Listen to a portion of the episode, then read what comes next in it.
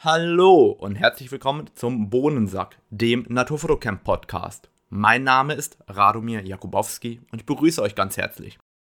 Heute starten wir eine neue Sparte und zwar den Blog Talk. Der Blog Talk ist unterstützend zu meinem Blog, den ihr unter www.naturfotocamp.de findet. Hier findet ihr übrigens auch immer die Show Notes. Und der Blog Talk beschäftigt sich mit Themen, die eben auch im Blog auftauchen. Heute werden wir uns beschäftigen mit dem Canon 2,0 200 mm LIS USM Objektiv.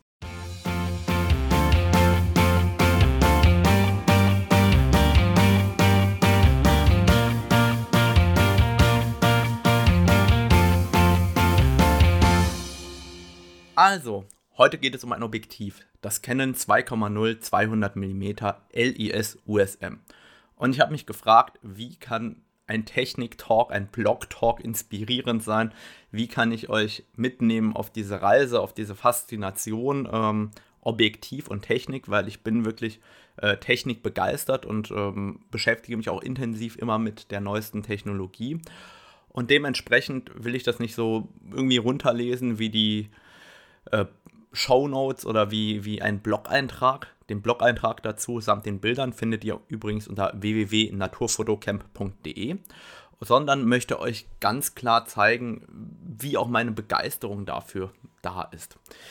Also, das Canon 2,0 200 mm LIS USM kam damals auch raus, zusammen mit dem Canon 5,6 800 mm LIS USM. Ich kann mich ganz genau noch daran erinnern.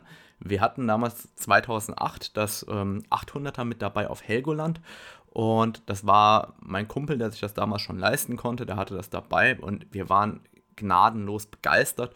Und da entstand so dieser Traum in meinem Kopf, Mensch, das 200er muss ich auch irgendwann haben. Ich fand das total klasse. Und es gibt ja auch dieses legendäre Canon 1,8 200 mm LUSM und obwohl das Objektive sind, die extrem speziell sind, wollte ich das irgendwann unbedingt einmal besitzen.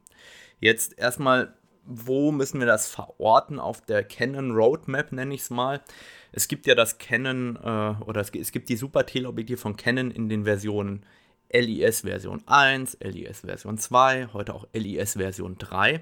Und theoretisch ist das 200er und das 800er ein LIS der Version 1. Theoretisch sage ich deshalb, weil das 200er und das 800er kamen etwa 10 Jahre später raus als die normalen LIS 1 Objektive. Das heißt, das 300er, 400er, 500er, 600er Canon kam ja 1999 auf den Markt und 2008 kamen dann erst das 200er und das 800er raus. Das heißt, vom grundlegenden Objektiv-Finish, also von diesen äußeren Materialien, ist es ganz klar ein Objektiv der Version 1. Ähm, wenn man dann aber später in Richtung Technik schaut, dann ähm, merkt man, okay, da steckt schon deutlich modernere Technik drin, was den Autofokus oder was den Bildstabilisator angeht. Aber da kommen wir nochmal später drauf. Ich habe mir also dieses 200er gekauft und zwar gebraucht, weil äh, ich habe es irgendwie nicht eingesehen, dass 6000 Euro für ein Objektiv auszugeben, von dem ich noch gar nicht weiß, ob ich es mag, ob ich es äh, auch behalten werde und ob mir das Freude bereitet. Und ähm, ich habe mir das 200er gekauft von einem Sportfotografen. Das heißt, mein Exemplar ist jetzt tatsächlich zwölf Jahre alt, ist eins der ersten, die gebaut worden sind. Und ähm, ich bin wirklich total glücklich, dass ich das gekauft habe. Es ist auf jeden Fall jetzt schon eins meiner absoluten Lieblingsobjektive. Und die Frage ist natürlich auch, warum, wieso, weshalb kauft man sich so ein Objektiv? Die Idee dahinter ist einfach für mich äh, diese Blendenöffnung von 2,0. Das heißt, gerade in der Dämmerung habe ich einfach eine höhere Lichtstärke, aber natürlich auch das ganze Thema Bild-Look. Wie, wie sieht ein Bild aus? Damit werden wir uns heute auch ganz, ganz viel beschäftigen, weil ich einfach der Meinung bin, dass das den Unterschied macht beim 200er. Wenn man das 200er erstmal ausgepackt hat, ist das wirklich wie immer super geil verarbeitet. Also das nimmt man raus und ähm, da merkt man erstmal, wie Objektive vor zwölf Jahren gebaut waren. Das heißt, ähm, sehr, sehr viel Metall, extremst hochwertig verarbeitet. Da äh, wackelt nichts, da klappert nichts. Das ist genauso, wie man sich das vorstellt. Also da äh, bekommt man wirklich auf gut Deutsch einen netten Panzer, der unzerstörbar wirkt. Das Objektiv ist ähm, verhältnismäßig schwer für die meisten. Ich empfinde es jetzt eigentlich im Vergleich zu den anderen Super Teleobjektiven allerdings fast als leicht. Und es ist so, dass das 200er natürlich auch einen Haufen Schalter am Objektiv hat. Und zwar konkret hat man erstmal den Schalter für den Autofokus. Das heißt, man kann zwischen Autofokus an und aus wählen. Und man kann wählen zwischen der Naheinstellgrenze von 1,9 Metern oder das Ganze begrenzen auf 3,5 Meter. Dann hat man natürlich den Schalter für den Bildstabilisator, den kann man an- und ausmachen oder eben den Stabilisator-Modus 1 oder 2 wählen. Beim Stabilisator-Modus 1 ist es so, dass beide Achsen stabilisiert werden. Beim Stabilisator-Modus 2 wird nur eine Achse stabilisiert. Das bedeutet, das funktioniert besonders gut für das Thema Mitzieher oder Wischer, gerade bei actionreichen Motiven, bei Sportmotiven oder bei rennenden Tieren. Dann hat man das Thema Focus Preset. Ähm, Focus Preset ist eine Funktion, die ich selber in der Naturfotografie nie benutze. Die ist absolut unnötig für uns Naturfotografen fast. Dort kann man eben hingehen und im Endeffekt ähm, definieren, also einen Punkt definieren und speichern und jederzeit dorthin zurückspringen, indem man vorne an einem Ring dreht. Das ist sinnvoll, wenn man sagt, okay, hey, äh, da startet der Bob in der Bobrennbahn oder an der und der Stelle ist der Elfmeterpunkt oder whatever im Sport. Das heißt, man definiert einen Punkt vor und wenn man einmal im Ring dreht, springt wirklich ähm, das, der, der, der Fokus zurück auf diesen Punkt, den man vorher vordefiniert hat. Benutze ich in der Naturfotografie überhaupt nicht. Dann hat das Objektiv wie immer die Tasten vorne, die man belegen kann. Auch die benutze ich in der Praxis überhaupt nicht. Und wir haben einen Einsteckfilter, das heißt, dort kommt normalerweise klassischerweise ein UV-Filter rein, kann man aber austauschen gegen einen Polarisationsfilter. Und gutes Stichwort, mir fällt gerade ein, den sollte ich einpacken. Ich fahre gleich los, äh, fotografieren und das könnte durchaus bei dem Motiv Sinn machen, dass ich im Kopf habe, dass ich da auch den Polarisationsfilter mit dabei habe. Jedenfalls ist das 200er in dem Sinne so wie alle anderen Super Teleobjektive, die man eventuell bereits kennt von der Verarbeitung und von den ganzen Schaltern, die es dort gibt. Und jetzt ist natürlich die Frage, wie performt das 200er? Das heißt, ich würde erstmal über die ganz klassischen Merkmale der optischen Schärfe und über ähm, auch die chromatischen Aberrationen sprechen. Die Schärfe vom 200er ist wirklich gigantisch. Also bei 2,0 ist das Ding bis an die Ränder wirklich, wirklich scharf. Also die optische Leistung ist extremst gut. Ähm, von den chromatischen Aberrationen her ist es so, dass die heutigen Super Teleobjektive ein Ticken besser sind. Also es hat durchaus einen leichten Touch von chromatischen Aberrationen. Für mich persönlich ähm, nicht weiter störend. Da komme ich noch nahe drauf zurück, weil das auch einen Einfluss auf den Bildlook und äh, die, diese Seele vom, vom Bildlook hinterher hat. Aber grundlegend ist das vorhanden und mit Sicherheit für einige ein optischer Mangel. Das Objektiv vignettiert natürlich wie alle Super Teleobjektive, meiner Meinung nach sehr, sehr schön. Ich habe es nicht gemessen. Für mich äh, ist die Vignettierung immer auch ein Teil dessen, dass ich ein Objektiv haben möchte. Das heißt, die rechne ich hinterher auch nicht raus. Wenn ich mir das Ganze jetzt ähm, so anschaue, vom, von der grundlegenden technischen Seite ist das echt gut. Wenn ich jetzt das Ganze kombiniere mit einem Extender, also mit einem Telekonverter, hier habe ich die äh, oder den Zwofach-Extender Version 3 von Canon, also das aktuelle Modell. Und da merkt man schon, dass die optische Leistung deutlich schlechter wird. Aber das Interessante ist, das ist nur bei Offenblende so. Das heißt, mit dem Zweifach-Extender verliere ich zwei Blenden Licht und erhalte 400 mm. Und das heißt, aus Blende 2,0 wird 4,0 Offenblende. Und wenn ich dann nur ganz leicht abblende auf 4,5 oder 5,0, also wirklich eine Drittel oder zwei Drittel Blendenstufen, dann ist das 200er mit dem Zweifach-Extender erstaunlich scharf. Also dann ist das locker auf dem Niveau eines äh, 100 bis 400 mm LIS Version 2 oder ähnlichem. Also äh, kann da auch sehr, sehr gut mithalten mit jedem Zoom oder ist auch sogar noch einen Ticken besser. Ähm, aber direkt bei Offenblende 4,0 mit dem Zweifach Extender finde ich es tatsächlich äh, ein wenig zu weich. Natürlich ist ein 2,8 400 mm optisch deutlich besser als das 200er mit Sofa-Extender, aber es erwartet ja auch niemand, dass ein natives 400er Festbrennweite ähm, optisch nicht besser wäre. Das heißt, ähm, es ist einfach kein 400er, es ist ein 200er. Und das 200er warum habe ich gesagt, dass ich das Objektiv momentan so gut oder so geil finde? Es ist wirklich der Bildlook. Also ich kann es gar nicht beschreiben. Das Objektiv hat einen wunderbaren, tollen Bildlook, der mir bei vielen modernen Festbrennweiten teilweise so ein bisschen verloren geht. Also ähm, ich hatte ja gesagt, auf der einen Seite, wir haben ein bisschen chromatische Aberrationen. Das führt aber auch dazu, dass gerade die Unschärfekreise so eine leichte, stärkere Kontur bekommen. Und ich finde, die sehen total klasse aus. Also es erinnert mich so ein bisschen an das Trioplan. Und das Trioplan hat ja diese runden Lichtbobbel, die äh, so von vielen Fotografen geliebt werden. Ich persönlich bin ja kein Fan von Retroglas, aber dieses 200er hat wirklich unglaublich schöne Unschärfekreise. Und die Freistellung ist einfach phänomenal. Also das 2,0 200er stellt wahnsinnig genial scharf und äh, frei. Und wenn man dann diese Kombination hat aus der Freistellung und dieser Bildschärfe, das ist wirklich ein ganz, ganz anderes Level als das, was man von einem zum Beispiel 70 bis 200 mm ähm, LIS Version 2 oder 3 erwarten kann. Und es ist wirklich von, von, von, dieser Gesamtkonstellation, dieses Bildlooks, also der Vignette gemeinsam mit den Unschärfekreisen zusammen mit äh, der Freistellung, dem ganzen Bouquet, das Objektiv macht wirklich wirklich schöne Bilder vom Bildlook und ich, ich liebe das total. Im Gegenlicht ist es so, dass es sehr streulich anfällig wird. Da ist es eine kleine Zicke und ähm, das ist auch vollkommen in Ordnung. Aber man muss damit natürlich auch ähm, leben können oder muss da natürlich auch wissen, wie man sich dann äh, positionieren muss, weil je nachdem ähm, ist es durchaus so, dass man so viel Streulicht damit auffangen kann, dass es wirklich auch störend wird in den Bildern.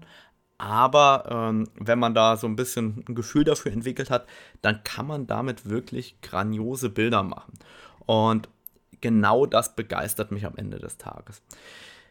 Wenn ich mir das anschaue, ich habe das Ganze ja verglichen, ähm, auch mit dem Sigma 2,8 180 mm Makro. Warum das? Weil ich im Nahbereich viel damit arbeite und ähm, das 2,8 180 mm Makro ist einfach im Nahbereich um Welten schärfer als jedes äh, 70 bis 200er. Das heißt, ich halte nicht viel von äh, Zoom-Objektiven im Nahbereich, aber dazu gab es ja schon mal auch einen ähm, Blog-Eintrag. Und die Unschärfekreise bei 2,0 werden erstmal generell natürlich größer, aber auch die ganze Weichheit, dieses, dieses, dieser softe Bild-Touch bei 200 mm, der ist einfach ein ganz anderer beim 2,0 200er als beim 2,8 180 mm Makro. Und wenn ich mir das dann weiter angeschaut habe, ich habe auch mal ähm, verglichen 200er zu 400er bei einem Schmetterling und habe probiert, einen ähnlichen Bildaufbau zu machen. Das ähm, packe ich nachher auch noch in den Blog-Eintrag mit rein. Das heißt, ich habe das eigentlich vergessen, aber packe das gleich noch rein. Da merkt man wirklich, dass auch ähm, das 400er und das 200er natürlich nicht miteinander zu vergleichen sind. Warum nicht? Die Brennweite ist komplett unterschiedlich. Und wir haben beim 400er einen viel stärkeren Tele-Effekt gerade im Hintergrund. Das heißt, der Hintergrund wird beim 400er viel stärker komprimiert. Und jetzt in dem Beispiel mit den Schmetterlingen ist es so, dass der Bläuling saß vorne im Gras und hinten fiel das allererste Morgenlicht in die Wiese. Und beim 400er konnte man sich so positionieren, dass man quasi nur hellen Hintergrund hatte. Ähm, deswegen, weil man eben einen sehr, sehr starken Ausschnitt vom Hintergrund gewählt hat mit dem 400er. Beim 200er ist es so, dass man eben oben und unten noch diese Schattenbereiche mit drauf hatte von der Wiese, dort wo das Licht eben nicht eingefallen ist. Und dort kam dieser Teleeffekt deutlich weniger zum Tragen, weil natürlich das 200er ein gutes Stück kürzer ist. Das heißt, ich will jetzt nicht sagen, das eine Bild ist besser als das andere, das muss jeder für sich entscheiden. Aber abhängig von der Brennweite hat man hier natürlich einen ähm, ganz, ganz anderen Bildlook, aufgrund dessen, dass eben der Hintergrund zwischen 200 und 400 mm sich insgesamt recht stark unterscheidet. Und jetzt muss jeder für sich natürlich auch entscheiden, brauche ich überhaupt eine 200er Festbrennweite? Weil viele werden sagen, okay, ich habe ja schon 70-200, was soll ich mit einer 200er Festbrennweite? Dann nehme ich doch lieber einen 2,8 300er oder einen 2,8 400er oder einen 4,0 500er, wenn ich mir schon ein super Tele gönnen möchte. Und da muss ich sagen, ja, richtig, ein 300er oder ein 400er in Kombination mit einem Telezoom-Objektiv ist mit Sicherheit viel flexibler und äh, auch weniger zickig. Von daher kann ich diesen Gedanken nachvollziehen. Das 200er ist wirklich eher für jemanden, der ohnehin schon ein größeres Tele hat und gerne noch experimentieren will und einfach auch noch Objektive sucht, die einen schönen, besonderen Bildlook haben. Und da habe ich ja bereits beschrieben, das 200er hat wirklich so eine, also wirklich eine krasse Ausstrahlungskraft, so, so eine richtige Seele in den Bildern, was ich selten bei Objektiven habe. Und deswegen feiere ich für mich das Objektiv extrem hart. Grundsätzlich ähm, noch zum Autofokus und zum Bildstabilisator, da habe ich ja noch relativ wenig gesagt. Der Autofokus ist super schnell, extrem zuverlässig, also sowohl an der 1DX als auch an der EOS R funktioniert der einwandfrei. Da kann man nur sagen, eigentlich nach wie vor State of the Art und deutlich, deutlich schneller und besser als auch äh, heute zwölf Jahre neuere ähm, Fremdherstellerobjektive. Das ist äh, so, wie man es erwartet.